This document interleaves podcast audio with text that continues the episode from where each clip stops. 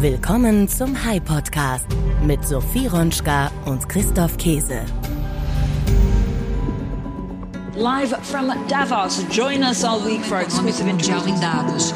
O evento terá The meeting of the World Economic Forum is underway at Imagine a path forward in today's geopolitical and economic advances in generative AI. one of the key topics here in Davos this year. This time is about rebuilding trust. Geopolitical divides are preventing us from coming together around global solutions for global challenges.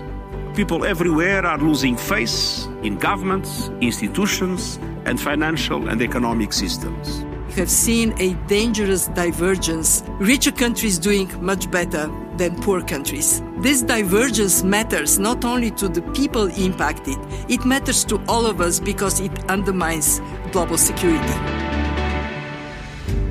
Hey Sophie, Hi Christoph, wie geht's dir? mir geht's sehr gut und dir? Mir geht's auch ziemlich gut. Hast du das Weltwirtschaftsforum in Davos verfolgt? Ja, ich hab's verfolgt. Ich war nicht da, ich war schon oft da, aber dieses Jahr, da habe ich es nicht geschafft. Aber verfolgen tue ich's immer, denn es kommen bekanntlich die wichtigsten Vertreterinnen und Vertreter aus Politik und Wirtschaft zusammen.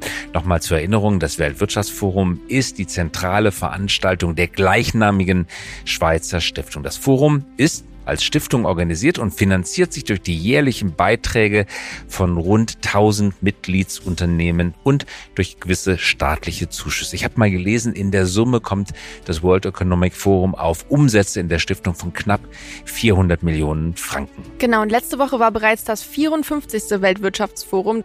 Das WEF findet in der Regel im Januar oder Februar für eine Dauer von fünf Tagen statt und dieses Jahr war es vom 15. Januar bis zum 19. Januar. Jedes Jahr hat das Weltwirtschaftsforum ein Motto. Das Motto soll möglichst viel umfassen, deswegen klingt es immer etwas wolkig. In diesem Jahr hieß das Motto Vertrauen wiederherstellen. Also ein ziemlich breit gewählter Begriff, der viel umfassen muss.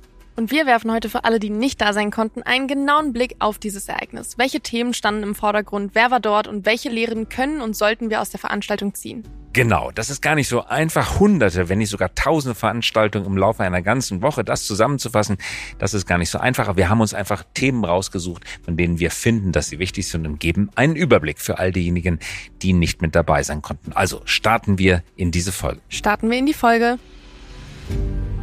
Der High Podcast mit Sophie Ronschka und Christoph Käse. Und dies ist unser Thema heute. Über fünf Tage lang trafen sich die führenden Vertreter aus Politik, Wirtschaft, Wissenschaft, Nichtregierungsorganisationen und Medien in Davos und diskutierten über eine Welt, die, wie es scheint, immer wieder aufs Neue verlernt zu kooperieren. Im Zentrum der Diskussion stehen meistens globale Fragen. Als das Weltwirtschaftsforum vor über 50 Jahren gegründet wurde, da war es ein kleiner Club von Unternehmerinnen und Unternehmern, die sich unter der Leitung des Erfinders des Forums Klaus Schwab in Davos getroffen haben, um über Wirtschaft, ein bisschen auch über Politik zu diskutieren. Es ging um ganz unmittelbare Interessen von Unternehmen. Das hat viel öffentliche Kritik auch auf sich gezogen. Im Laufe der Jahre, man könnte sagen, hat es eine Agenda Integration gegeben. Das heißt, viele der Punkte, die Kritikern wichtig waren, nämlich die Rettung der Welt, den nachhaltigen Umgang mit Ressourcen, die größere soziale Gerechtigkeit, all diese Themen haben Eingang in das Programm gefunden. Es geht mehr um Geopolitik, es geht mehr um Makrowirtschaft als um konkrete Mikroökonomie. Also, große Themen sind die aktuellen Konflikte, Armut, die Umwelt. Das Forum möchte nach eigenem Bekunden die Welt verbessern, die Welt zu einem lebenswerteren Ort für uns alle machen. Dafür gibt es ein aufwendig kuratiertes Programm, das etwa 200 Sitzungen und zahlreiche informelle Treffen von Staaten und Unternehmen umfasst. Vertrauen wiederherstellen, Kooperationen ausbauen. Das Motto dieses Jahres in einer Zeit, in der die Welt zwischen Pessimismus und Aufbruch pendelt. Blicken wir auf die Themen, die besonders stark im Mittelpunkt der Diskussion stehen. Wichtigstes Thema, kein Wunder, künstliche Intelligenz. Sollten wir Angst vor der künstlichen Intelligenz haben? AI has been somewhat demystified because people really use it now. And that's, I think, always the best way to pull the world forward with a new technology. We've never had a broad general purpose technology that diffused to all corners of the globe and created abundance equally. We have a shot at it. It has lots of dark sides to it as well. We have over 70 major elections that are happening this year. And all of those can go the way the voters want, or AI can change that. The power of AI must be managed. Once you build that solid foundation, you want to use it to reach for the stars. AI could not have developed to the state that it has without collaboration. Wenn es nach OpenAI-Chef Sam Altman geht, dann ist es gut, dass wir Menschen zumindest Respekt vor den negativen Auswirkungen künstlicher Intelligenz haben. Auf der Bühne in Davos sagte er, dass das Unternehmen OpenAI aus diesem Respekt, wenn nicht sogar der Angst vor dem Ausmaß künstlicher Entwicklung viel lernen könne. Wie zum Beispiel müsste ein sicheres KI-System aussehen? Was ist hier wirklich sicher und sicher genug? Die Debatten über die Risiken der künstlichen Intelligenz laufen bekanntlich seit über einem Jahr. Zu dem Zeitpunkt haben sie begonnen, als ChatGPT die Aufmerksamkeit der Öffentlichkeit für sich in Beschlag genommen hat. Auch beim Weltwirtschaftsforum in Davos wurde hitzig darüber diskutiert. Neu dabei, in den Gesprächen geht es nun nicht mehr darum, dass KI die Welt verändert, sondern vielmehr darum, wie wir dieses mächtige und neue Werkzeug richtig einsetzen wollen.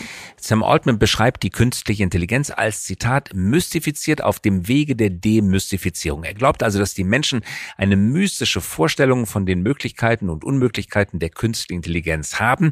Vieles von dem, was sie glauben, sei mittlerweile irrational übertrieben. Es gelte in der Debatte, den mystischen Kern zurückzudrängen und wieder genauer darauf zu schauen, was die Technik eigentlich kann und was sie nicht kann. Wir hören einen Ausschnitt aus dem Panel mit Sam Altman.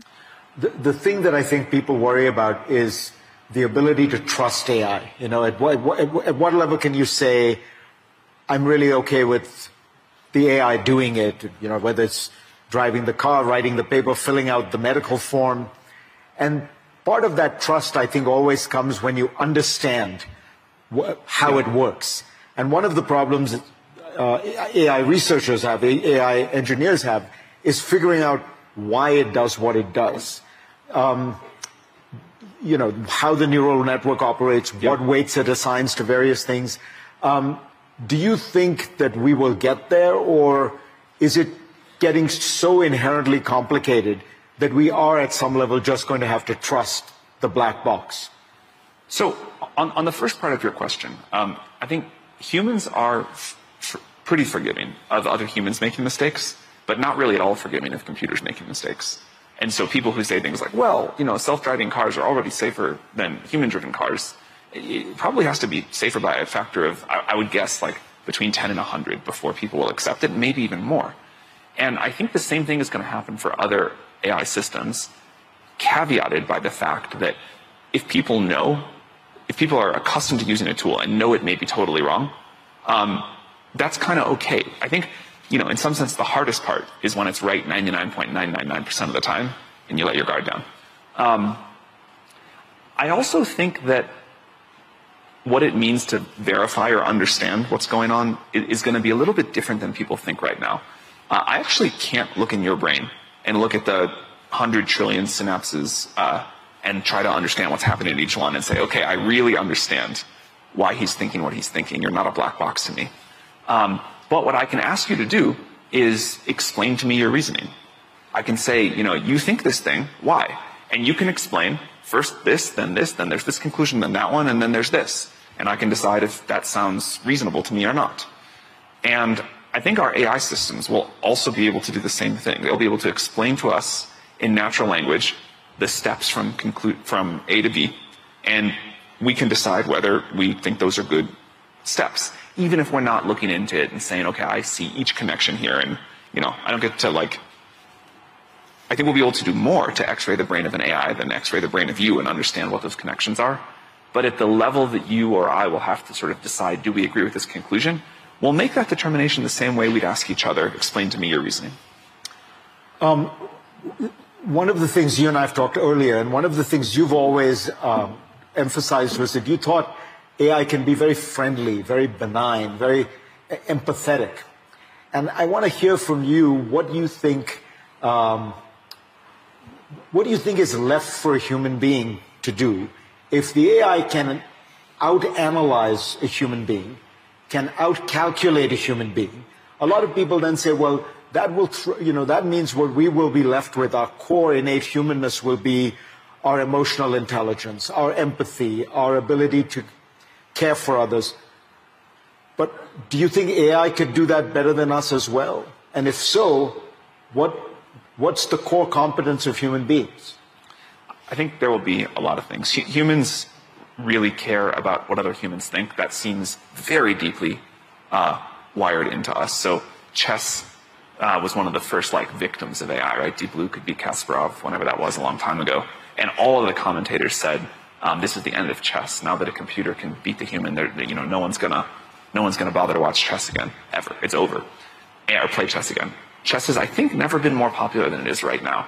Um, and if you like cheat with AI, that's a big deal. And no one, or almost no one, watches two AIs play each other.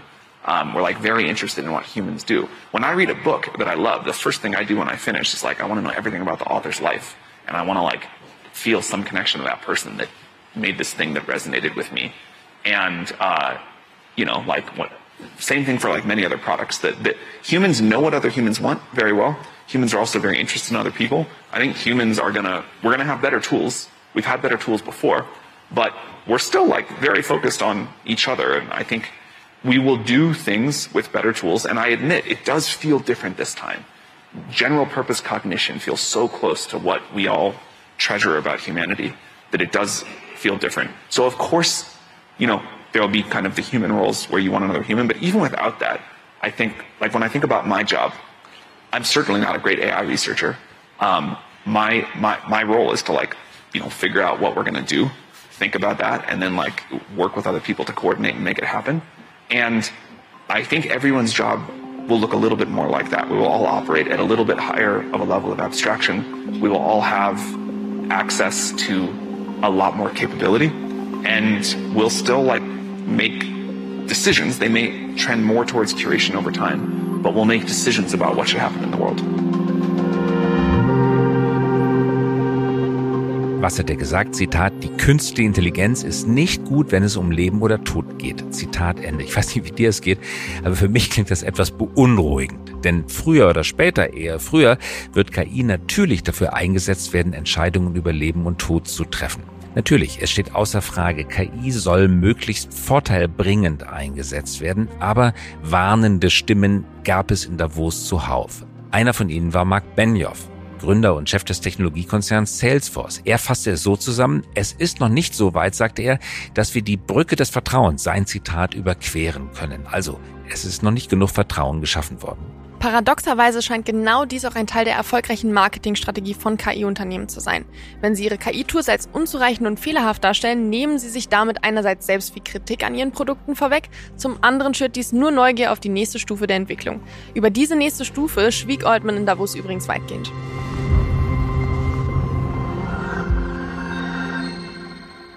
Nächstes Thema. Deutschland ist nicht krank, sondern nur müde. Über Deutschland wurde viel diskutiert und dieses Zitat, Deutschland ist nicht krank, sondern nur müde, das kommt von Christian Lindner. So bezeichnete er Deutschland nämlich bei einer Podiumsdiskussion, nachdem es aktuell als kranker Mann Europas gilt. Zitat, Deutschland ist ein müder Mann nach einer kurzen Nacht. Zitat Ende. Und Finanzminister Lindner schmückte sein Bild des müden Mannes weiter aus. Die schlechten Konjunkturaussichten seien ein Weckruf und Zitat, jetzt haben wir eine gute Tasse Kaffee, das heißt Strukturreform. Und dann werden wir wirtschaftlich weiter erfolgreich sein. Zitat Ende. Wir hören Christian Lindner in Davos. Um, Minister, the, the, country's highest court has declared, of course, the transfer of funds to special funds outside the regular budget yeah. to be unconstitutional. This ruling has really plunged the government into a crisis. Were you not prepared for this scenario? No, there is no government crisis. There is no budget crisis uh, in Germany. Um, but uh, in fact, the Constitutional Court uh, has made for the first time yeah. an, a decision about the dead break of our Constitution. Yeah. This is quite new. Yeah. Uh, Switzerland has more experience yeah. uh, with uh, their debt break, so it's the first decision, and we had to to uh, decide for the consequences. And this uh, ruling of the Constitutional Court, uh, it was so unexpected, yeah. um, and some principles um, has been shifted by the Constitutional yeah. Court. So now we um, have made the necessary decisions decisions. Now we are compliant with the Constitution, and now we can, can work further on the turnaround in our fiscal policies and the growth perspective. But, uh, Minister, you say the government is not in crisis, but you no. can't tell me that the three parties are getting along. How would you describe the current the the the, the three parties in your well, words? It's, it's three very different parties: two Right. left-wing party and uh, one uh, more or less uh, centristic, um, um, social market economy-driven party. It's the Liberal Party, uh, which I have the the honor uh, to lead. And of course, um, we have to to consider policies, and there are different uh, perspective and perspectives. And the, the good news is, in the end, we find consensus. So there's no danger of a breakup. There is uh, no danger. Um, frankly, the um, process of decision making Yeah. could be more silent, could be faster. But in the end, there are good decisions. Now, think about the German situation after the unprovoked war um, of uh, aggression uh, against Ukraine. After the Russian attack, we had to completely reinvent our energy infrastructure, which were um, we were so dependent uh, on uh, Russian energy imports. And um, uh, last year here in Davos, there were still concerns uh, whether Germany is, is uh, capable of um, uh, managing this situation. And we did, of course, the growth uh, is uh, not satisfying, but others thought there would be a, a, um, a huge uh, economic crisis in Germany, but there hasn't anything like this. Keine Krise der deutschen Regierung, so beschreibt es Christian Lindner. Ein bisschen ist es Pfeifen im Walde. Ein müder Mann nach einer kurzen Nacht. Das sind wunderbare Wortbilder, aber Tatsache ist, Deutschland befindet sich nun einmal in einer Rezession und der Rest der Welt bekommt das mit und setzt sich damit auseinander. Die deutsche Wirtschaftsschwäche ist zurzeit ein wichtiges Thema in der internationalen Presse, vom Wall Street Journal über die New York Times, die Washington Post, Bloomberg, der Economist, überall wird über diese Schwäche geschrieben. Also, ob es wirklich keine Krise der Regierung ist, das steht wahrscheinlich nicht der Regierung zur Beurteilung an, sondern die internationale Meinung ist da deutlich festgelegter als das, was der Bundesfinanzminister sagt. Und das zeigen auch erste Schätzungen des Statistischen Bundesamts in Wiesbaden, denn die Wirtschaftsleistung in Deutschland ist im vergangenen Jahr abgefallen. Das BIP ist gesunken um 0,3 Prozent zum Vorjahr. Damit hat sich Deutschland 2023 schlechter geschlagen als die meisten anderen großen Industrieländer, sogar als alle anderen großen Industrieländer. Die aus dem Oktober stammende Prognose der Regierung für 2024 klingt optimistischer. Damals, also im Oktober, wurde für 2024 vorhergesagt 1,3 Prozent Wachstum. Das gilt aber als viel zu optimistisch. Stichwort Pfeifen im Walde. Die Sorge über die negative Wirtschaftsentwicklung in Deutschland konnte vor diesem Hintergrund auch Lindners humoristische Darstellung eines nur müden und kranken Deutschlands nicht lindern. We've talked about the energy crisis. We've talked about the labor shortage. We've talked about all of these stories in Germany. This is really where the rubber hits the road, and we start to see the economy weakening. And what, it, what, it- what is in hold for this year? We're expecting a slight growth this year, but if you ask Deutsche Bank and Commerzbank, it's going to be more contraction, and that is going to continuously pile up more pressure on this government, where there is the lowest approval rating for a chancellor since 1997 in Olaf Scholz when the records began. So really a very tense moment for Germany, and the political consequences will be vast. Der High Podcast mit Sophie Ronschka und Christoph Käse. Nächstes Thema. Wann und wie endet der Ukraine-Krieg? Der wohl emotionalste Auftritt auf dem Weltwirtschaftsforum war der des ukrainischen Präsidenten Volodymyr Zelensky. In seiner Rede klagt er nicht nur gegen Russland. Russland war natürlich nicht vertreten. Wir hören einen Ausschnitt aus seiner Rede.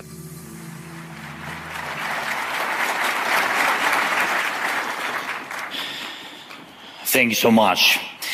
Um, ladies and gentlemen, uh, I appreciate your willingness to hear to hear answers to truly important questions. When will the war end? Is the third world war possible? Is it time to negotiate with Putin? The full scale war in Europe has been ongoing for nearly two years. Counting the time since Russia's illegal annexation of our Crimea, it's been almost 10 years. And for almost 10 years, Russia has been interfering in African countries from Sudan to Mali. The Syrian war still bleeding because of Putin's decision to prove something to the world has been ongoing for almost 13 years. In fact, one man, one man has stolen at least 13 years of peace, replacing them with pain, pain, pain, and crises that impact the entire world. Putin is trying to normalize what should have ended in the 20th century mass deportations, cities and villages razed to the ground, and the terrifying feeling that the war may never end. In fact, Putin embodies war. We all know that he is the sole reason why various wars and conflicts persist and why all attempts to restore peace have failed and he will not change. He will not change. We must change. We all must change to the extent that the madness that resides in this man's head or any other aggressor's head will not prevail. Putin is frank about what he wants, what he does, and who, who his targets are. His answer to the duration of the war is always war, without an end, and he wants in this way. His answer to the limits of chaos in the world is the boundless support of terrorist forces. He enjoys conflicts that cause suffering to others. His answer to calls for peace is supplying more and more weapons from North Korea and Iran. Regimes like his exist as long as they wage wars. And we, we all, we all in a free world exist as long as we can defend ourselves. If anyone thinks this is only about us, this is only about Ukraine, they are fundamentally mistaken. Possible directions and even timeline of a new Russian aggression beyond Ukraine become more and more obvious. Let me ask very honestly which European nation today can provide a combat ready army on par with ours, holding back Russia? And how many men and women are your nations ready to send to defend another state, another, another nation? Seit zehn, nicht erst seit zwei Jahren kämpfen Ukrainerinnen und Ukrainer gegen die russische Aggression, so Zelensky. Der Krieg müsse sich auf dem Schlachtfeld entscheiden, um Russland so eine strategische Niederlage zuzufügen. Denn nach Zelensky habe der russische Präsident Wladimir Putin kein Interesse an einer Friedenslösung. Zelensky erinnert in seiner Rede auch an die Versuche der ehemaligen Bundeskanzlerin Angela Merkel und des früheren französischen Präsidenten François Hollande, den 2014 ausgebrochenen Konflikt in der Ostukraine zu stoppen. Damals gab es Vereinbarungen über einen Waffenstillstand und einen Friedensplan zwischen Kiew und den von Moskau unterstützten Separatisten. Diese wurden jedoch nie vollständig umgesetzt. Klar, Zelenskys Rede bekam viel Applaus, aber was bringt Applaus aus dem Weltwirtschaftsforum? Wirklich niemand weiß, wie es weitergehen soll und ob dieser Krieg wirklich enden kann und wie er endet. Ursula von der Leyen, Chefin der Europäischen Kommission, appelliert in Davos für weitere Ukraine-Hilfen. And all of this tells us that Ukraine can prevail in this war. But we must continue to empower their resistance. Ukrainians need predictable financing throughout 2024 and beyond. They need a sustained supply of weapons to defend Ukraine and regain its rightful territory. They need capabilities to deter future attacks by Russia. And they also need hope.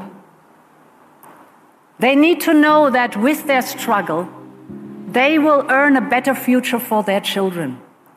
And Ukraine's better future is called Europe. And it was with immense joy that last month we decided to launch the negotiations of accession for Ukraine's EU membership. This will be Ukraine's historic achievement, and it will be Europe responding the call of history.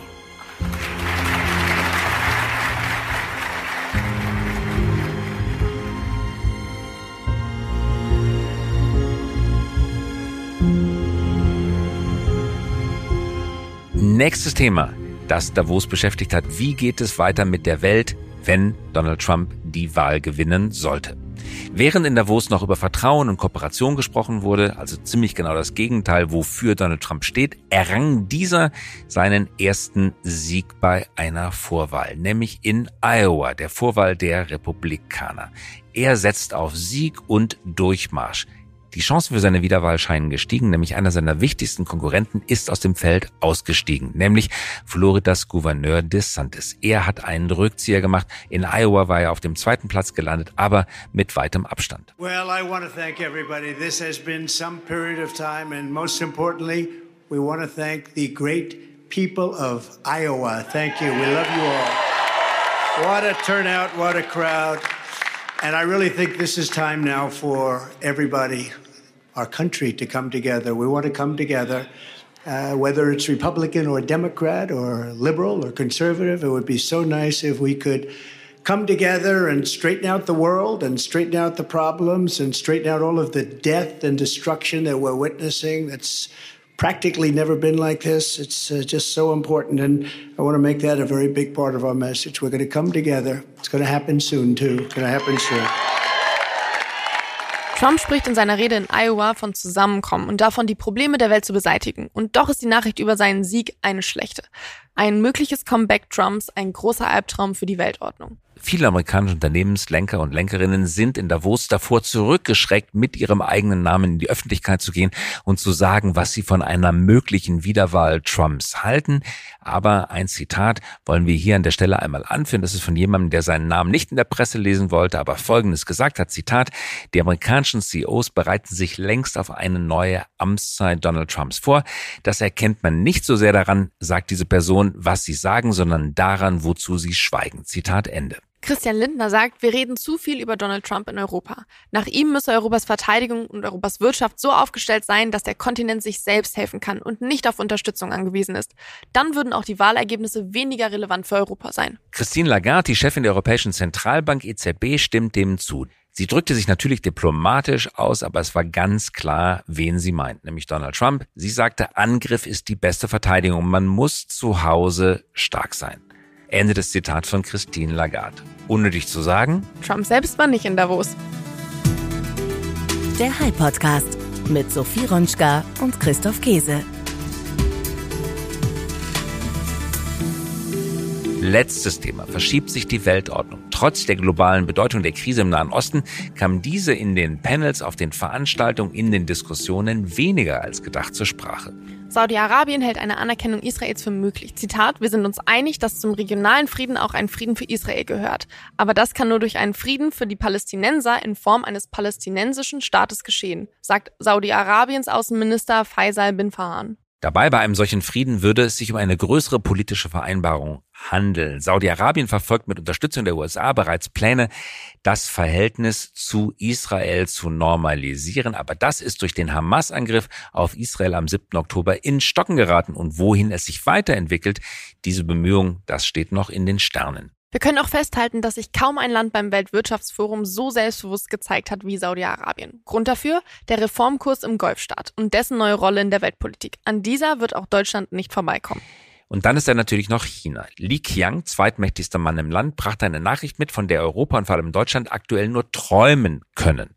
Die chinesische Wirtschaft, also das BIP, ist im Jahr 2023 um 5,2 Prozent gewachsen. Früher einmal, als China noch eine vergleichsweise kleine Volkswirtschaft war trotz seiner großen Menge an Bürgerinnen und Bürgern, da waren solche Zahlen aufgrund des Basiseffekts fast noch erwartbar. Aber jetzt ist es eine ausgereifte große Volkswirtschaft geworden und 5,2 Prozent Wachstum hervorzurufen in einer ausgereiften, relativ großen Volkswirtschaft, das ist schon eine ziemliche Kunst. Aber wir sehen natürlich auch, dass die Wachstumsraten auch in China nicht mehr zweistellig sind. 5,2 Prozent, das klingt schon so wie Europa vor einigen Jahrzehnten. Es ist nicht mehr so stark, wie es früher mal war, aber trotzdem eine beeindruckende Zahl. Hier verschiebt sich etwas.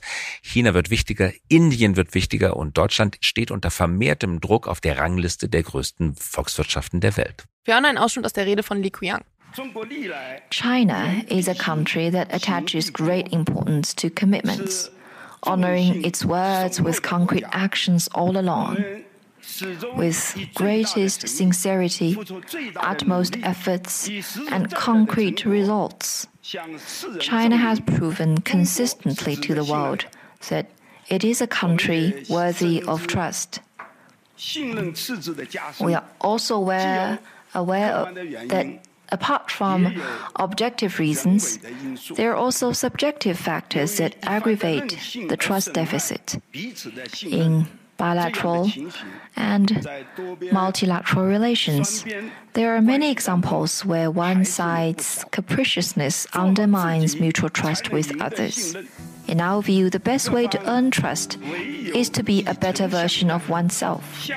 Only when all sides treat each other with sincerity and work in the same direction can there be a stronger foundation of trust and more fruits of cooperation. Und was schreibt ihr euch diese Woche auf den Merkzettel? Was nehmen wir also mit aus dem Davos des Jahres 2024? Die meisten Konflikte, denen wir gegenüberstehen, haben eines gemeinsam. Die beteiligten Akteure sind weit voneinander entfernt.